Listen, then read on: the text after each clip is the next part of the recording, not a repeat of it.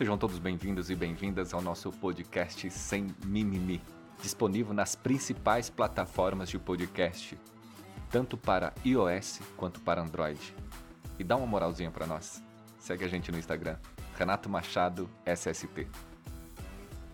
Vocês já repararam o quanto de palavras surgiram em nosso meio e que agora é muito comum se repetir em qualquer conversa, em qualquer conversa que eh, nós estejamos, seja no almoço, no churrasco, num bar, jogando bola ou pimbolim, jogando xadrez, eh, não importa se você está dando de mamar para o seu bebê, se você está trocando fralda, se você está dando banho ou se você simplesmente está ouvindo um podcast. As nossas palavras que hoje fluem da boca de qualquer pessoa. E independente do contexto, não precisa nem ter contexto para se usar. Basta abrir a boca e dizer comunismo, fascismo, extremista, antifa, democracia, corona, lockdown, isolamento social, FAP, NETEP e a que eu mais gosto, analfabetismo funcional. A maioria das pessoas que falam sobre comunismo e fascismo, antifa, extremista, polarização, não sabe nem o que é o regime comunista ou o regime fascista. Nem sabe de onde surgiu. Simplesmente falam: se você apoia a cloroquina, você é fascista. Se você apoia o uso da máscara, você é comunista.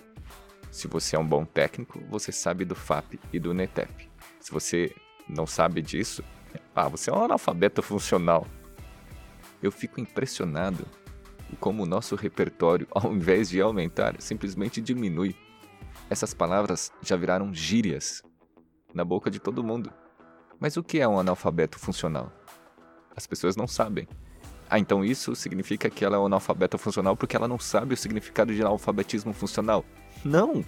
Mas o que é o regime comunista? Ah, sei lá. É um pessoal aí que gosta de invadir, é, gosta de, de ter o que é dos outros, dizem que a gente tem que dividir tudo.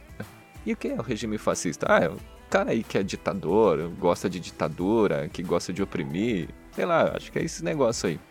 Vocês entendem que as pessoas hoje mal sabem o que estão falando e mesmo assim continuam falando, continuam repetindo? A maioria de nós não conseguimos entender o que é hierarquia de controle, RPC, medidas administrativas, EPI e queremos falar sobre FAP e NITEP. Que coisa de louco, né? Um grande abraço a todos e até a próxima.